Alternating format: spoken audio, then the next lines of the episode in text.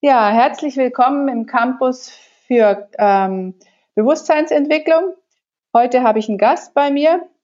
Ich habe einen Podcast im Vorfeld aufgenommen, wo es genau um das Thema geht, ähm, wo ich schon ein bisschen hingeführt habe zu dem Thema Krebs im Wirtschaftsleben. Ähm, Herr Christian Kreis wird sich gerade selber dann vorstellen. Man sollte diesen ersten Teil einfach anhören, weil wir ein paar Dinge besprechen, die vielleicht etwas ungewöhnlich und neu für den einen oder anderen sind. Ja, Herr Christian Kreis, sehr schön, dass es geklappt hat. Sie sind Professor an der Hochschule in Aalen für Finanzierung und Wirtschaftspolitik und ja, stellen Sie sich einfach kurz vor, wie Sie zu dem Ganzen gekommen sind, zu dem Thema auch und was Sie da bewegt. Und dann steigen wir entsprechend in das Thema mit ein. Gerne. Ich, ich war früher äh, Banker, nach dem Studium sieben Jahre Investmentbanker und habe dann 2002 gewechselt an die Hochschule und bin seither Hochschullehrer. Also früher habe ich Geld gemacht und jetzt rede ich nur noch über Geld. Und wie kam es zu dem Wechsel? Ähm, das Investmentbanking war spannend, war super spannend, sehr interessant, welchen Menschen man zu tun hat, auch von den Sachen her. Aber es war so im Laufe der Zeit so ein Bewusstseinsprozess, dass ich mir gedacht habe, ähm, was machst du da eigentlich? Denn die Profiteure waren eigentlich immer sehr wenige und die Leidtragenden waren relativ viele. Also nach wenn Unternehmen aufgekauft werden, was ich viel gemacht habe oder unterstützt habe, äh, dann war oft Druck auf die Belegschaft und wir müssen mehr arbeiten und die Verkäufer und auch die Käufer haben unglaublich viel verdient. Ich fand es dann doch ein bisschen ungerecht und asozial und dachte mir, nö, das will ich nicht mein Leben lang machen. Da will ich lieber in die, in die Lehre gehen, in die akademische Freiheit. Als Wissenschaftler hat man wundervolle Freiheit. ja, okay. Da haben Sie ja auch ein Buch drüber geschrieben dann. Aber heute geht es eben um ein anderes Thema. Das heißt, Sie haben heute lernen Sie das ganze Wissen äh, jungen Menschen und Studenten und angehenden Führungskräften. Wir wollen uns ja ein spezielles Thema anschauen, zu sagen Krebs im Wirtschaftsleben. Ähm, erstmal da, was verstehen Sie denn unter dem Krebs im Wirtschaftsleben Ihrer oder was ist Ihrer Meinung nach der Krebs an unserem Wirtschaftsleben?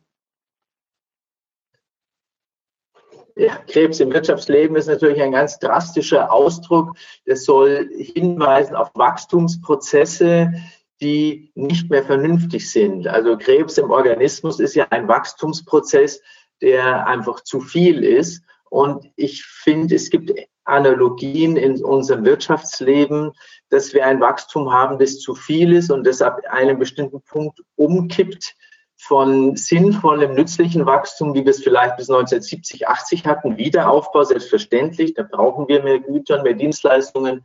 Aber ich glaube, es gibt so einen Punkt, wo dieses Wachstum, wenn sich verselbstständigt und Selbstzweck wird, dass es dann beginnt, ähm, nichts mehr zu nützen und dann beginnt es zu schaden.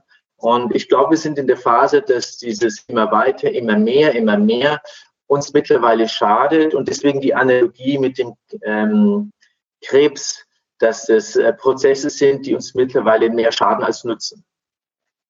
Okay. Jetzt haben Sie ja einen Artikel drüber geschrieben, wo Sie, sage ich mal, so ein paar Dinge ansprechen, wo man sagt, woher kommt denn dieses Wachstum, außer dass es von der Gier kommt und uns vielleicht auch suggeriert wird, was wir alles zu haben, äh, zu, äh, haben brauchen.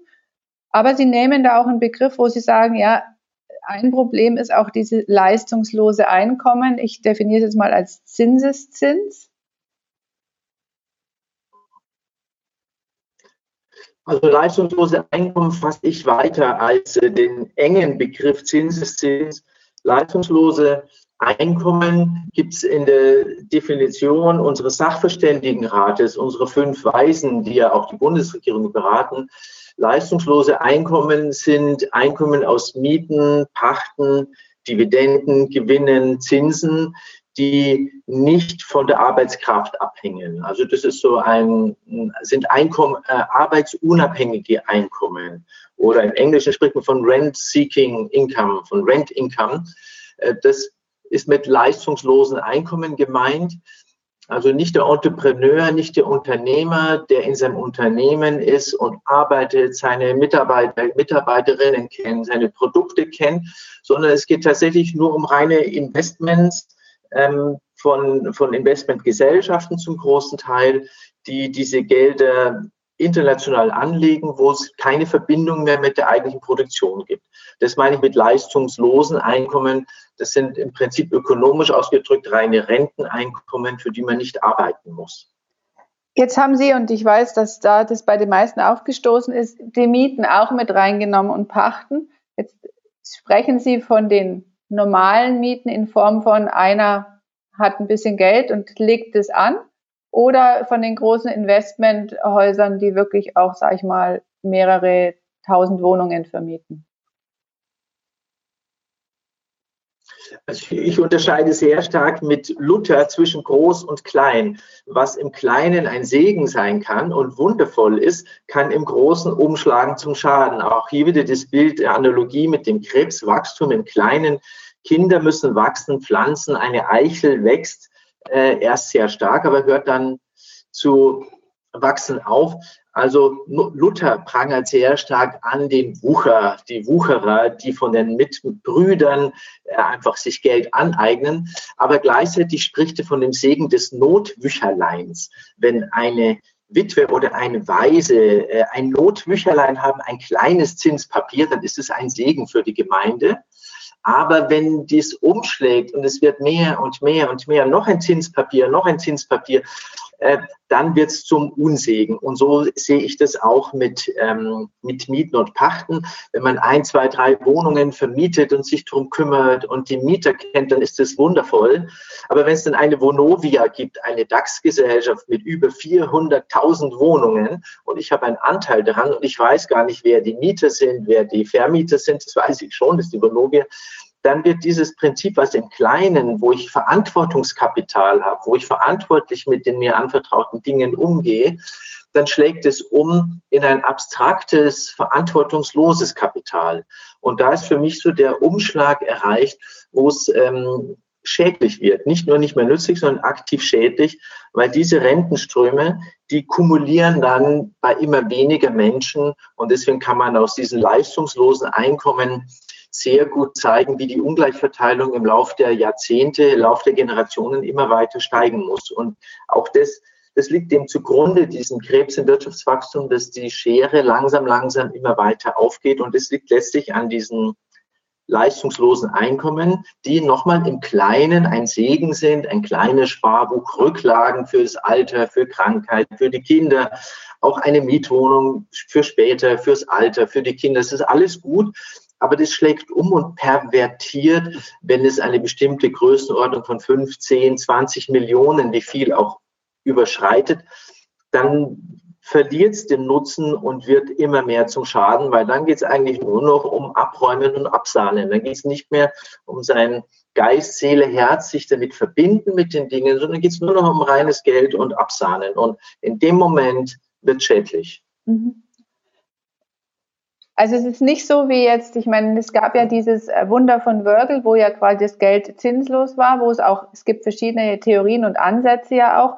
Silvio Zell hat ja da auch ein bisschen vorgedacht und auf dem basiert ja auch dieses Wunder von Wörgl mit diesem Umlaufgeld, mit diesem Kaufgeld, dass Geld an sich als Tauschmittel ja gedacht war und eben nicht zum Anhäufen.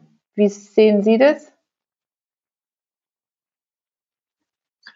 Also ich finde dieses Wunder von Wörgl ein grandioses Beispiel von September 32, August 32 bis September 33, etwa äh, 13 Monate, ja, wo jeden Monat diese Arbeitswertscheine von dem Bürgermeister Unter Guggenberger ein Prozent an Wert verloren haben. Und dadurch musste das Geld zirkulieren, Taler, Taler, du musst wandern. Und die Gemeinde Wörgl ist tatsächlich floriert für circa 13 Monate. Die Arbeitslosigkeit ist deutlich gesunken von 21 auf 15 Prozent, während sie in Österreich im ganzen Landesschnitt weiter hochgegangen ist.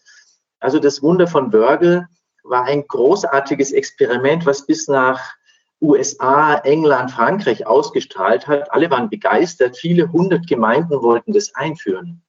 Und für mich ist das eigentlich Interessante am Wunder von Wörgl folgendes. Es war ein erfolgreiches Modell. Alle haben das gesehen. Und trotzdem ist sehenden Auges dieses wundervolle Modell niedergetreten worden.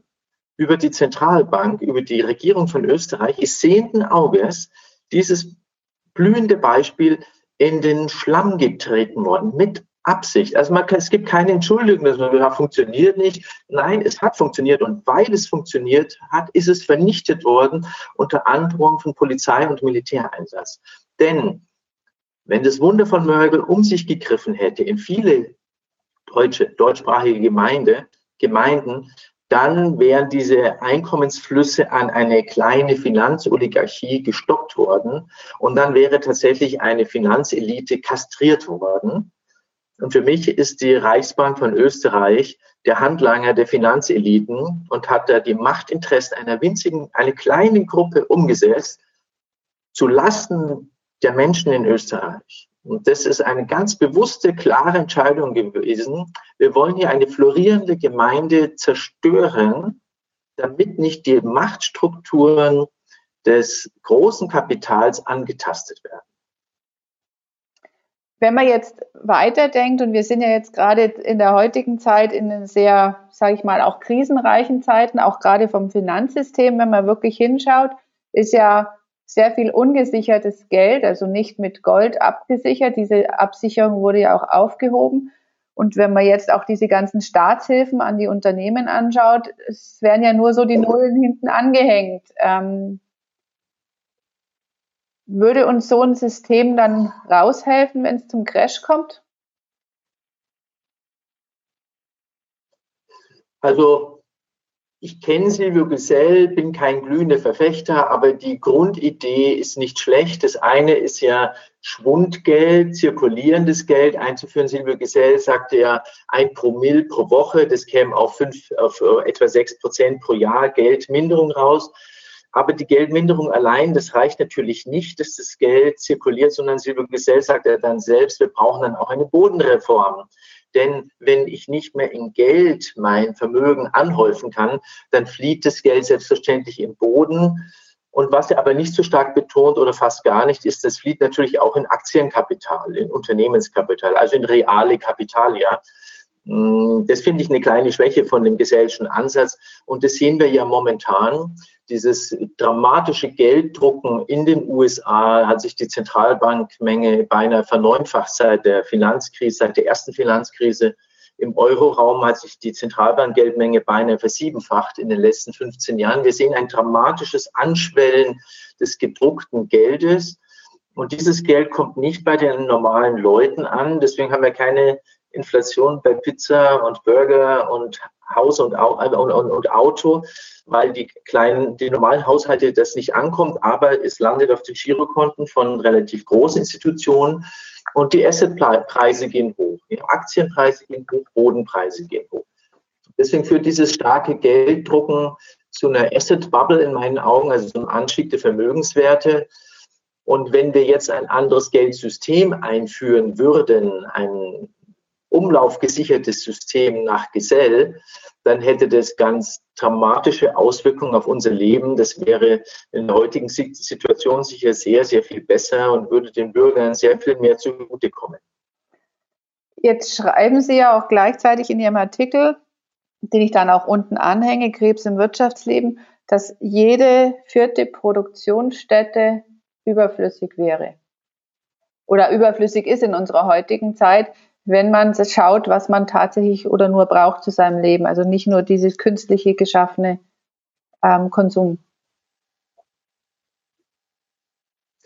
Die, die Zahl bezieht sich auf die USA, die letzten 30 oder 40 Jahre, je nachdem, welche Zeitspanne Sie nehmen. Wenn Sie den Zeitraum von 40 Jahren nehmen, dann sehen wir dann einen Produktionsanstieg von fast, von um gut 80, fast 90 Prozent pro Kopf in den USA. Also die Produktion ist sehr stark gestiegen in den USA pro Kopf. Aber die Medianeinkommen, die sind für mich so eine Annäherung für das Masseneinkommen. Ja, John Everybody and his brother, die Medianeinkommen sind in diesem selben Zeitraum nur um etwa 18 Prozent gestiegen. Also wir haben eine große Lücke, die sich aufgetan hat zwischen der Produktion, zwischen der Menge an Bürgern und äh, Hotels und Autos und Bildschirmen und den tatsächlich verfügbaren Masseneinkommen im Portemonnaie der normalen Leute, sage ich mal. Wir haben eine große Lücke dazwischen. Und diese Lücke ist über die letzten 40 Jahre mit Krediten geschlossen worden, mit Schulden, um wieder Angebot und Nachfrage ins Lot zu bringen. Und wenn man jetzt nur die verfügbare Massenkaufkraft der großen Mehrheit der Menschen nehmen würde, dann würde dazu ähm, drei Viertel, genau genommen sogar nur äh, zwei Drittel der Produktionskapazitäten ausreichen. Also man kann es so ähm, interpretieren, dass eigentlich jede dritte, jede vierte Fabrik, jedes vierte Hotel, jede dritte, vierte Burgerbraterei zu viel ist.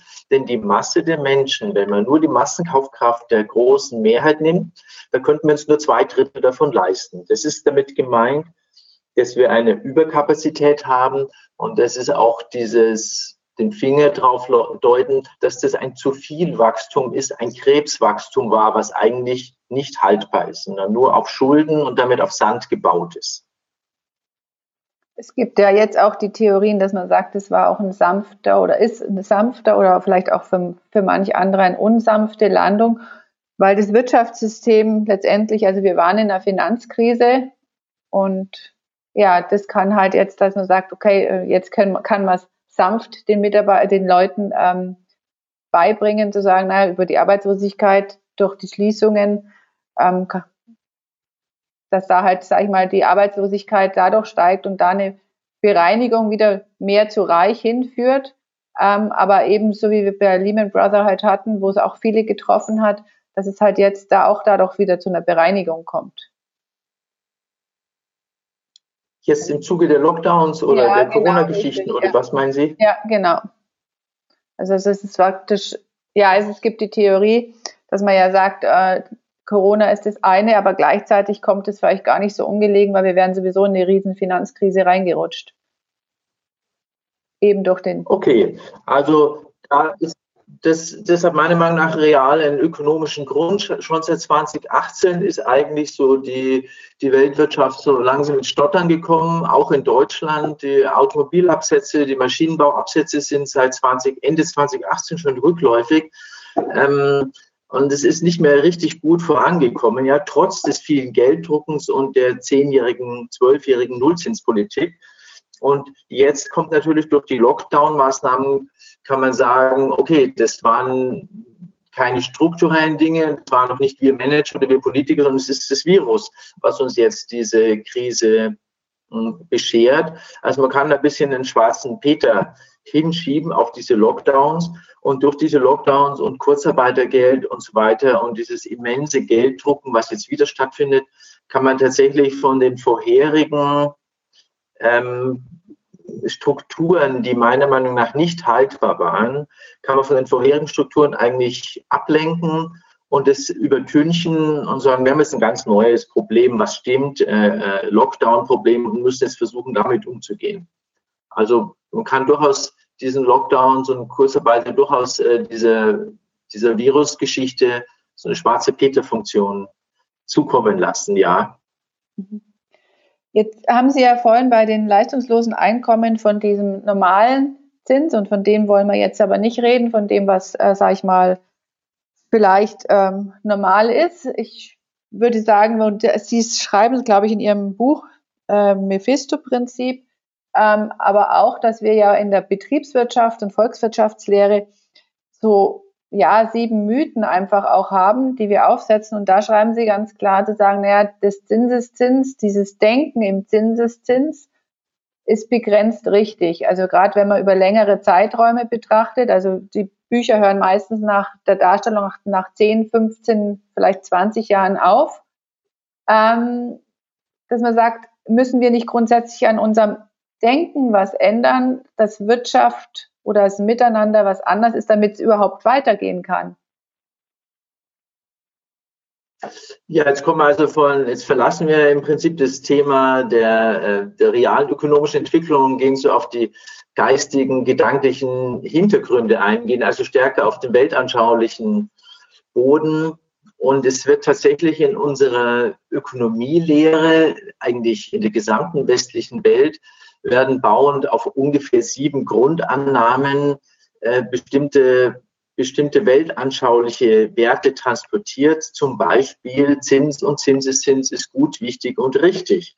Das wird gar nicht mehr hinterfragt. Oder Eigentum in beliebiger Höhe ist gut, richtig und wichtig. Also wir haben in Deutschland ja nicht mal eine nennenswerte Erbschaftssteuer. Also die ist ja nur im winzigen, winzigen Prozentbereich oder gar Promillbereich.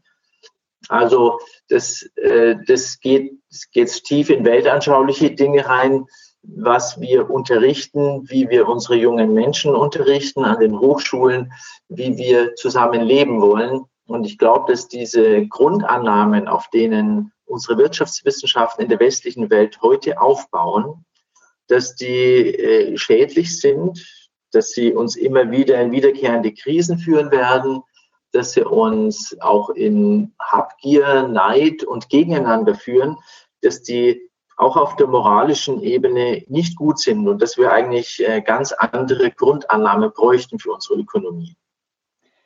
Ich weiß nicht, kennen Sie den Unternehmer oder er ist auch Geschäfts er ist Geschäftsführer, ihm gehört, glaube ich, das Unternehmen nicht, das weiß ich nicht genau, den Herrn Staudinger vom GEA Waldviertel, den Waldviertler von der Schuhfabrik. Ja, habe ich gehört, habe ich mich mit, mal ein bisschen mit beschäftigt. Die machen so Schuhe und so, ja, die Waldviertler. Ist mir genau, also er ist ja auch, sage ich mal, so ein Unternehmer von, von morgen. Ähm, bloß mal kurz so, was, was möglich ist. Und Sie hatten auch vorhin eben diese österreichische Bank erwähnt. Also er hat die Firma tatsächlich äh, übernommen ähm, in dem Zuge, wo sie ziemlich bankrott war. Und die stellen heute in Österreich Schuhe her, obwohl die meisten ja sonst aus China kommen und dort produziert werden. Und ähm, die Banken hatten ihm dann von jetzt auf gleich die Kredite gekündigt. Und ähm, dann hat er gesagt, ja, dann ohne Bank. Und dann wollte das eben mit, oder ja, er hat auch angefangen, seine Lieferanten und Kunden um Geld zu bitten. Ja, und das haben die auch getan. Und als Gegenwert hätten sie halt Schuhe dann bekommen. So. Und dann kam die Bankenaufsicht wieder und hat ihm das untersagt, weil er agiert wie eine Bank. Weil das sind ja schon so Modelle, also, wo man dann eben versucht, aus dem System rauszukommen, aber das wird dann auch nicht zugelassen.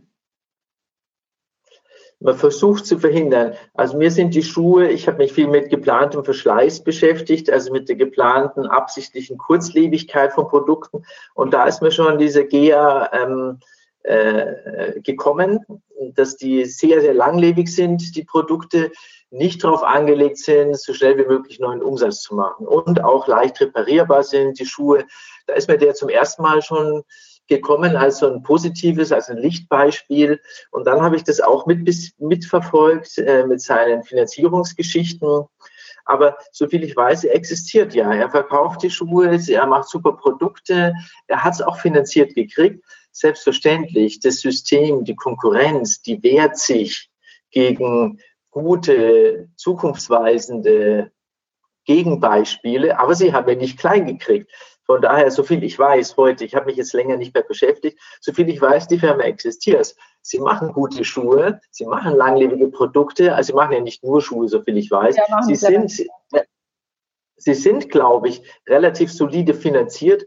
Also gerade GEA, Waldviertler sind eigentlich ein wundervolles Beispiel. Es geht, liebe Unternehmer, es ist zwar nicht einfach, ja, äh, man versucht euch auszubremsen, die Konkurrenz schläft nicht und das System schläft nicht, aber es funktioniert. Ja. Glauben Sie, dass es eher was Regionales wäre, weil es gibt ja auch viele regionale Währungen, wie zum Beispiel ähm, jetzt hier bei uns in der Gegend den Chiemgauer, wo ich selber immer ein bisschen Vorbehalte sage, weil ich sage, ja, es mag gehen, aber mein Mieter oder Vermieter sitzt in der Schweiz, wie soll ich den mit dem Chiemgauer bezahlen? Also ich kenne den Chiemgauer, ich kenne auch den Gründer sehr gut und der es jetzt betreibt, den Christian Gallery. Ich finde den Chiemgauer äh, super spannend, weil er zeigt, dass es hier und heute funktioniert. Und er ist ja mit Abstand die größte Regionalwährung im deutschsprachigen Raum, außer den Wir Franken in der Schweiz. Ja, da kann ich nichts dazu sagen. Aber in Deutschland ist mit Abstand die größte und erfolgreich. Ich glaube, sie haben sieben, acht Millionen Umsatz pro Jahr in Chiemgauer. Und das zeigt, dass dieses Modell existiert, genau wie Wörgl. Es zeigt, es funktioniert. Und alle Reformen muss von irgendeinem Fleck Erde ausgehen. Alle Reformen ist regional. Luther hat in Wittenberg die Thesen angeschlagen. Es war in Wittenberg an der Tür und er war bereit dafür, durch den Tod zu gehen. Und vor und nach ihm Hus und Wycliffe und andere äh, sind ja auch äh, massakriert worden. Also alle Reformen muss regional anfangen. Wir brauchen nicht auf die internationale Währungsorganisation und Welt äh, äh, Veränderungen warten. Wir müssen regional anfangen. Das kann in Chiemgauer sein, das kann in Wörgl sein und von dort aus kann sich das dann verbreiten. Natürlich geht der Chiemgauer nicht für den Vermieter von der Schweiz und auch nicht bis Hamburg, selbstverständlich. Aber dieses Modell zu zeigen, es geht. Und dann könnten sich ja diese Regionalwährungen auch vernetzen, dass jede Region so eine Währung aufsetzt und dann könnte man sich vernetzen und dann kann das plötzlich sich ausbreiten, wie auch äh, Wörgl sich ja ausbreiten wollte. Ich glaube, es wollten hunderte Bürgermeister, wollten es einführen. Und das ginge. Da bin ich fest überzeugt. Wenn jede Region beginnt und dann kann es vielleicht in äh, größere Regionen gehen oder in Bundesländer gehen oder Bundesstaaten gehen, alle Reform kommt meiner Meinung nach von unten, aus dem Geist, aus dem Denken, aus dem kraftvollen, richtigen Gedanken raus. Da kommt die Reform und dann vielleicht sogar eine Revolution. Von daher finde ich Chiemgauer und Wörgl oder Gea extrem gute und lichtvolle Beispiele, weil sie einfach zeigen, es geht und sie existieren.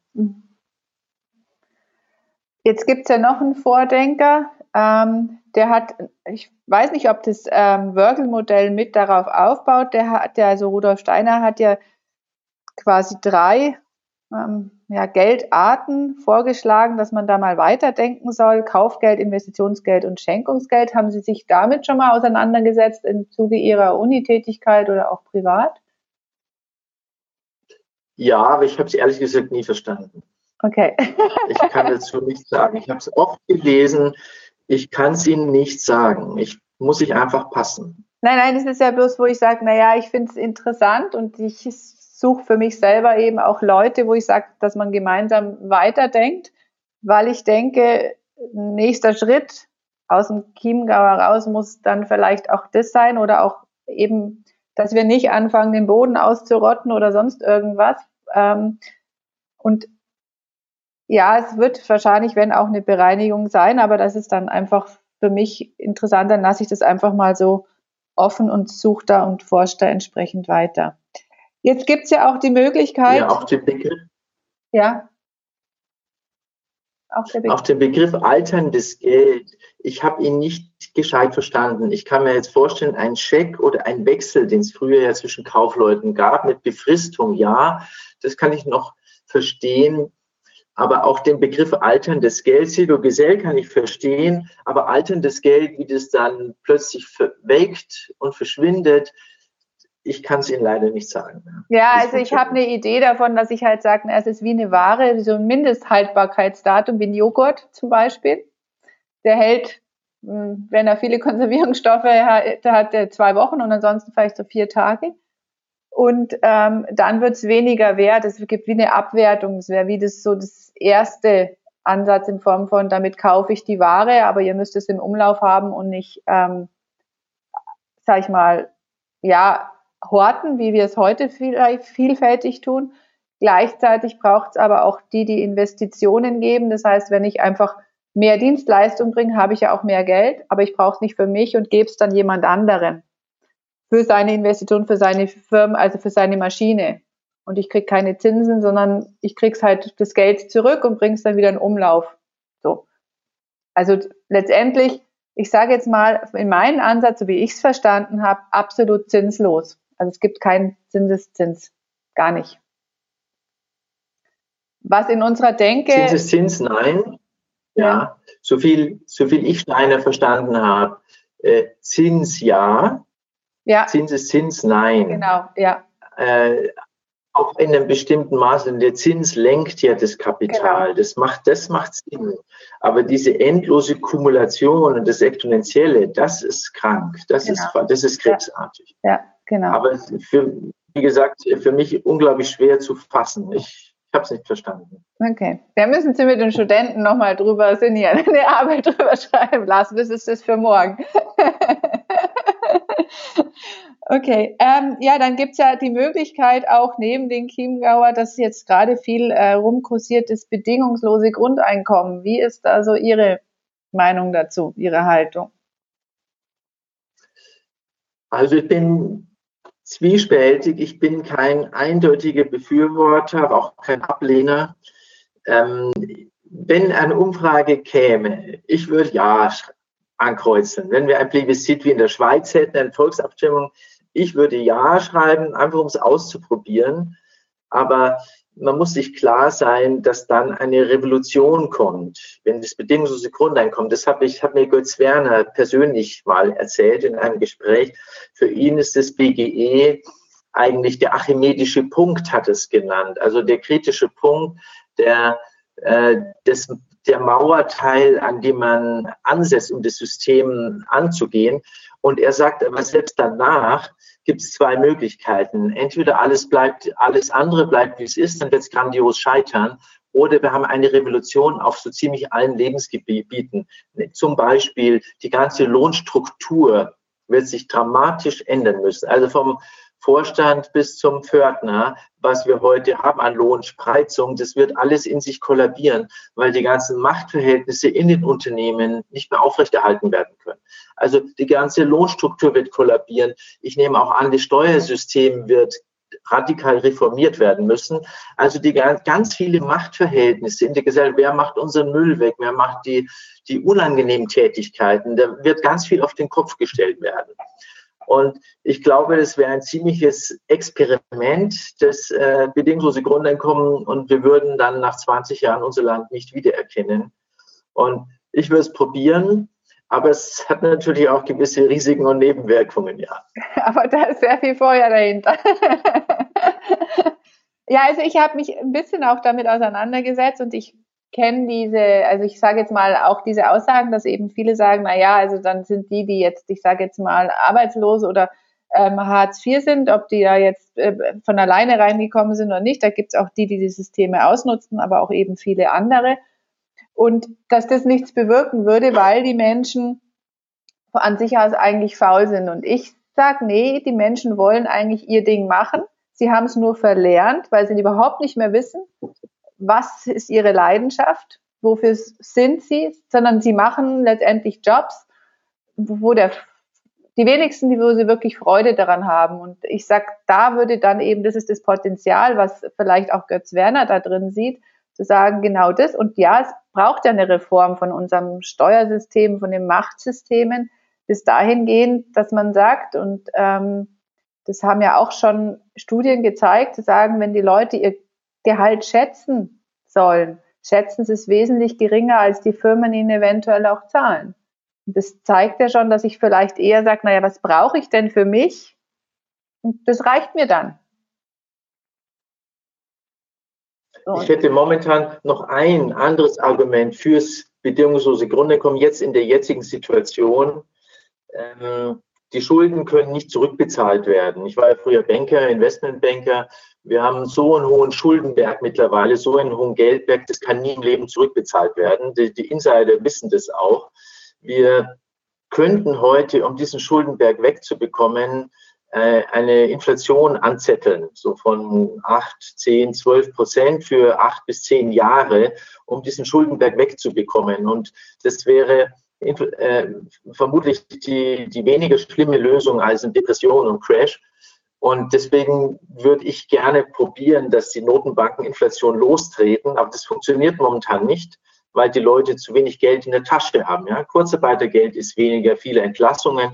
Aber das BGE wäre jetzt der Weg, um Inflation loszutreten. Denn dann bekommen die einfachen Leute wirklich Geld zum Ausgeben und dann steigt der Pizza und der Bierpreis und der Autopreis und dann könnten wir über Inflation diesen Wahnsinnsgeldüberhang, den wir jetzt haben, diesen Schuldüberhang, könnten wir das über Inflation abfeiern, wie es die Amerikaner gemacht haben nach 1948, wie es die Briten gemacht haben, die die Kriegsschulden weginflationiert nach 1945. Das könnten wir dann jetzt auch machen.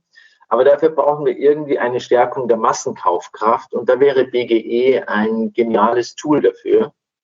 Das ist ein geniales Instrument, dass wirklich die Leute mehr Geld in der Tasche haben und einkaufen gehen. Und dann könnten wir äh, so mäßige, äh, mittlere Inflation hinlegen, um dieses Schuldenproblem zu bereinigen. Mhm. Wenn das gewollt ist, ja. Wenn das gewollt ist. Wenn nicht die Verschuldung auch ein Teil des Systems ist. Ja. Da müsste halt auch jemand klein anfangen, also ein kleineres Land. Und ich weiß auch, dass es ähm, Regionen gibt, wo es, glaube ich, getestet wird, oben auch in Norddeutschland. Aber ich, die Berichte, die ich immer gehört habe, ich weiß jetzt nicht, ob die Berichterstattung nur das Negative rausgesucht hat oder die haben halt keinen guten Aspekt dran gelassen. Ähm, also ich sehe tatsächlich auch die Chancen in diesem ganzen System drinne. Auch, dass jeder seine Passion findet. Und ich glaube auch nicht, dass es ein Problem wird, dass wir niemanden haben, der unseren Müll wegräumt, weil wir vielleicht auch mehr Bewusstsein haben und gar nicht mehr so viel Müll produzieren. Kann ich vielleicht ganz kurz mal um die Ecke gehen? Ich ja. habe vorhin sehr viel getrunken. Ja, ja. Eine Minute, zwei ja, Minuten bin ich, halt bin gleich ja, wieder da. Gut. Ganz kurze Pause. Ja. Ja, dann machen wir weiter. Und ich habe äh, eben auch noch ein äh, sehr positives Beispiel ähm, über Arte jetzt die Woche gesehen. Und zwar sagt Ihnen die Purpose-Bewegung was. Ja. Wer das auch? Ich habe mit denen. Ja. Ich habe mit, mit Purpose vor ein paar Wochen, vor wenigen Monaten ein längeres Gespräch gehabt über Zoom, fast eine Stunde mit zwei Vertretern von Purpose. Und die Idee, die ist einfach nur gut. Die ist ausgezeichnet. Ähm, die Grundidee, dass ich Eigentum an Unternehmen eben nicht in die zweite, dritte, vierte Generation weiter vererbe, auch an Erben, die mit dem Unternehmen gar nichts zu tun haben wollen, sondern dass wirklich ich immer Unternehmereigentum habe. Und die Idee, die ist einfach brillant und das ist genau der Weg, wo es eigentlich hingehen müsste. Also ich, ich vertrete schon lange das Wort Entrepreneurkapitalismus. Entrepreneurkapitalismus, den halte ich für einen Segen für unser Land und für andere Länder, dass der Unternehmer, der Entrepreneur sich verbindet mit dem den Menschen im Unternehmen, mit den Produkten, mit den Lieferanten, mit den Kunden, der ist Vollblutunternehmer und die sind ein Segen für unser Land. wir haben ja weit über drei Millionen Selbstständige. Das ist wundervoll. Also dieser Entrepreneurkapitalismus, der ist wundervoll, aber der schlägt dann teilweise um bei den großen Unternehmen eben in dieses krebsartige Wachstum, in dieses leistungslose Einkommen. Und dann wird das, was ein Segen ist beim Unternehmer, wenn es dann Großkonzerne werden, die dann nur noch über die Börsen gesteuert werden, das wird dann zum Flug, zu krebsartigem Wachstum. Und deswegen finde ich diese Purpose, das haben wir, glaube ich, über 15 hauptamtliche Angestellte sogar mittlerweile, äh, finde ich eine ganz großartige, unterstützenswerte Idee.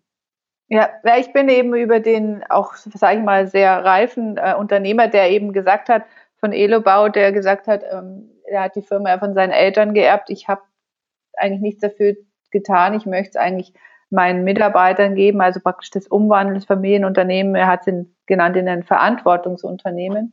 Also den Sinn und Zweck geht es nicht aufs Geld verdienen, sondern tatsächlich, was ist der Sinn und Zweck unserer Unternehmung und das Geld fließt dann von alleine und die Gewinne werden auch überwiegend ausgeschüttet an die Mitarbeiter und ein Teil klar in die Reinvest von neuen Produkten, was ja eben ein wirklicher Unternehmer auch auszeichnet und nicht in Form von Rentenpapiere. Also das macht mir schon Hoffnung, aber ich habe gesehen, es, es braucht, denke ich, ja, sehr hohe und reife Persönlichkeiten, gerade in der nächsten Generation dann die Unternehmen erben, zu sagen, Nein, ich mache die Dinge entweder so wie mein Vater. Ich meine, Götz Werner hat da, glaube ich, auch so ein Beispiel gemacht, zu sagen, ich vererb's nicht meinen Kindern oder hat dann eben nur einen gewissen Anteil daraus gemacht.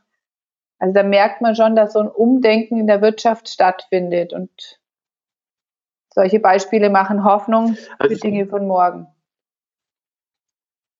Es gibt dafür ja wundervolle Beispiele. Es gibt den Zeiss Ernst Abbe, der sein ganzes Vermögen in die Zeiss Stiftung eingebracht hat. Es gibt Bosch, ZF Friedrichshafen, Mahle. Wir haben wundervolle Stiftungen in unserem Land. Also es gibt Beispiele von äh, großartigen Unternehmern, die gesagt haben, der Großteil soll in eine Stiftung gehen. Meine Kinder sollen schon was davon abhaben, aber eben äh, so viel, dass sie gut leben können, aber nicht, dass sie Multimilliardäre werden. Aber das setzt natürlich eine gewisse Weltanschauung voraus, auch eine gewisse Selbstlosigkeit, dass man nicht zu gierig ist und alles äh, weiter behalten muss und dass man auch loslassen kann. Also da sind wir bei Bewusstseinsfragen und Weltanschauungsfragen und da müssen wir hart dran arbeiten, dass dieses mehr, mehr, mehr und immer noch mehr wachsen.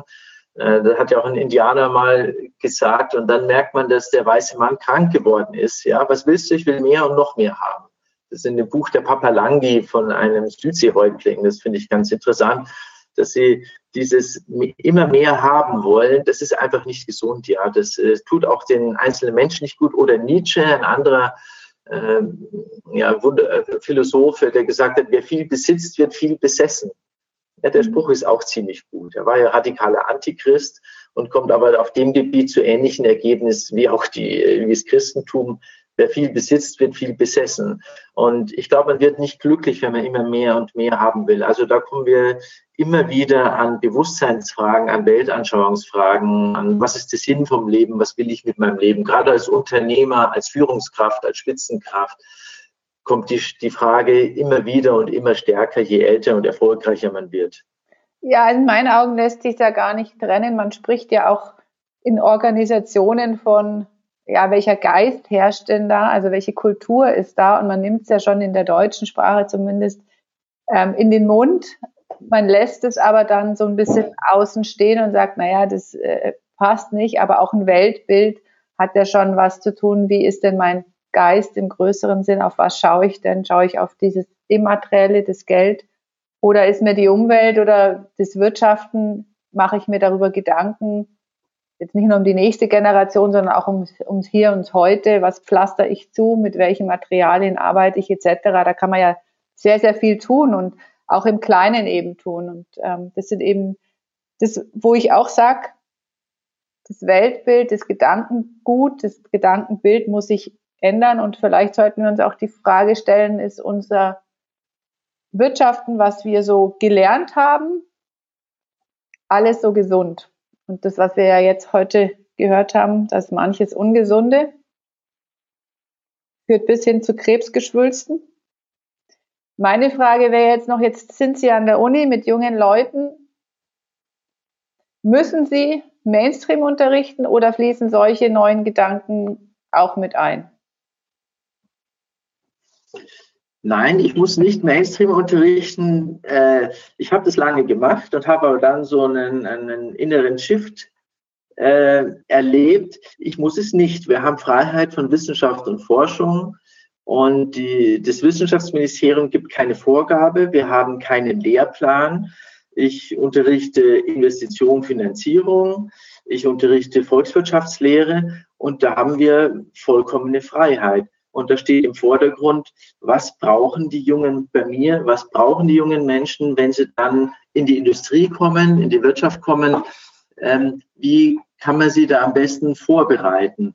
Und es gibt keine Lehrpläne. Man kann nach bestem Wissen und Gewissen das unterrichten, was man für richtig hält. Also diese Segen, wenn sie mal im System drin sind, wenn sie mal verbeamtet sind auf Lebenszeit, dann können sie wirklich überlegen, was ist das Beste, was ich den jungen Menschen mitgeben kann. Also ich habe keinen Lehrplan und kann diese Dinge, die ich wirklich mit voller Überzeugung und nach vielen Jahrzehnten durchdenken für richtig halte, die kann ich auch den jungen Menschen so vermitteln. Und es kommt im Übrigen auch sehr gut an. Das glaube ich. Das, also gerade für junge Leute finde ich das faszinierend, wenn sie eben dann da einen anderen Blick drauf kriegen. Sie sind ja noch nicht so, ähm, sag ich mal, ich habe das jetzt alles für mich aufgesogen. Ich muss jetzt erst mein ganzes Denkmodell ja überarbeiten, sage ich mal. Das habe ich die letzten Jahre gemacht und bin für mich eben zu dem gleichen Schluss gekommen, dass sehr viel ungesund ist und habe auch sehr viel für mich selber geändert. Aber ich finde es eben schön und es ist auch toll, dass Sie sagen, hey, ich habe die Möglichkeit, in meinem Rahmen so zu unterrichten und den Menschen neues Gedankengut einfach mitzugeben und nicht die Dinge, die jetzt bei uns war so klassisch der Wöhe, ja, das, was im Höhe schreibt, ist so die Bibel in der Betriebswirtschaft. sondern da zu hinterfragen, was ist denn gesund, was ist ungesund in dem. Bereich. Die, die Betriebswirtschaft selbst, ich bin der Professor für Betriebswirtschaftslehre, die Betriebswirtschaftslehre selbst ist ja eigentlich nur eine Werkzeugkiste. Ja, wie organisiere ich, wie mache ich Marketing, wie investiere ich, wie sind die Prozessabläufe? Das Problem an der Betriebswirtschaftslehre, also diese Betriebswirtschaftslehre, die brauchen Sie auch für vernünftige Unternehmen wie GEA, für Veleda, Wala, die für die Genossenschaften. Diese betriebswirtschaftlichen Instrumente, Buchführung, das sind, das ist eigentlich als solche neutral. Das brauchen alle Unternehmen, auch vernünftige. Das Problem an der Betriebswirtschaftslehre ist, dass man das alles unter das Gewinnmaximierungsprinzip stellt. Ihr müsst so hohe Profite wie möglich machen. Das ist die Krankheit in dem System, dass man nicht sagt, ja, es gibt noch ganz andere Ziele, sondern wenn Sie den Böhe aufschlagen und eigentlich alle anderen BWL und VWL-Lehrbücher, der wird überall unhinterfragt gesagt, maximale Gewinne sind das Ziel. Und das ist genau das falscheste Ziel, meiner Meinung nach, was es überhaupt gibt. Also man, instrumentalisiert eigentlich diesen wundervollen Instrumentenkasten, den es in der Betriebswirtschaftslehre gibt, instrumentalisiert ihn, missbraucht ihn für reine Profit- und Gierzwecke. Aber das steckt nicht in der Betriebswirtschaftslehre drin. Man könnte die auch für völlig andere Zwecke verwenden, diesen Werkzeugkasten. Ja. Ja, herzlichen Dank für den Einblick und ich denke auch so ein paar Anregungen für die Führungskräfte von morgen. Was würden Sie sich jetzt wünschen, wenn Sie jetzt so eine Fee um sich herum hätten? So zum Abschluss. Was würde ich mir wünschen, wenn ich eine? Ja, jetzt wenn, die, wenn Sie eine Fee hätten, wo man Sie sagen, ja, der Wunsch wird, geht jetzt einfach in Erfüllung Ach. für unser Wirtschaftssystem, Wirtschaftsleben. Eine Fee. Ähm, ich würde mir wünschen, als erstes ein neues Schulsystem und Bildungssystem, freie Schulen statt Staatsschulen. Denn diese Staatsschulen, die wir heute haben, die drängen uns in Konkurrenz gegeneinander und Egoismus und die Hochschulen auch. Wir haben kein freies Schul- und Hochschulwesen. Und wenn wir dort die Kinder anders erziehen könnten, im Sinne von Montessori, Waldorf, von freien Schulen, dann würde auch ein anderer Geist einziehen können, ein weniger egoistischer Geist. Und dann hätten wir nächste Generation andere Menschen, die auch mit dieser Purpose-Idee, mit dieser wertorientierten Idee, mit dem Verantwortungskapital, dann äh, würden wir anderes, äh, anderes fördern in unseren Kindern, in unseren Schülern und in unseren Studierenden. Also das Allerwichtigste wäre für mich ein, eigentlich eine Bildungsreform.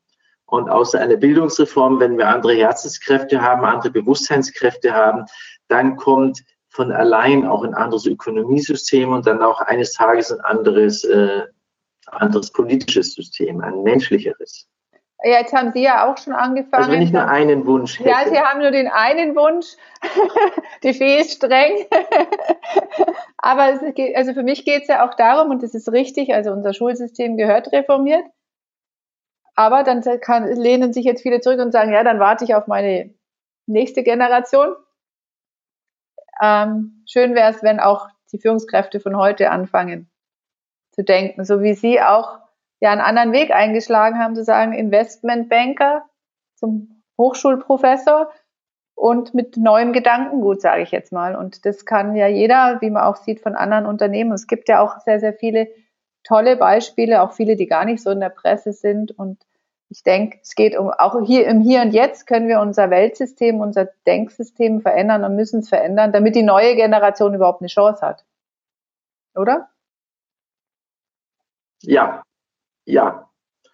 Also, äh, Sie haben ja gesagt, eine Fee und ich habe ja. einen Wunsch geäußert, das, was grundsätzlich für was jeder Einzelne machen kann, egal in welchem Platz er steht, ist ein, an die Weltanschauung, ans Bewusstsein zu gehen, sich verinnerlichen, sich äh, über meditieren, überbeten, was auch immer, ein Verinnerlichungsprozess. Unsere ganze Welt ist extrem veräußerlicht, nicht nur über Marketing und das Äußere. Wir leben extrem im Äußerlichen und äh, nach äußerlichen Werten und stattdessen sich mehr nach innen wenden, meditative sinnierende, Wege gehen, egal welcher Weg, ob es jetzt ähm, Yoga ist oder Sufismus oder Meditation oder auch Beten, ähm, sondern eine stärkere Verinnerlichung und wirklich fragen, was ist wirklich wichtig im Leben für mich und für meine Umgebung.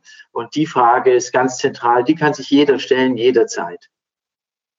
Ja, herzlichen Dank für Ihre Zeit und für das sehr aufschlussreiche und interessante Interview. Ja, dann wünsche ich Ihnen noch einen guten und schönen Nachmittag und machen Sie es gut. Bis bald. Vielen Dank, Frau Lehmann. Auf Wiederhören. Bis bald.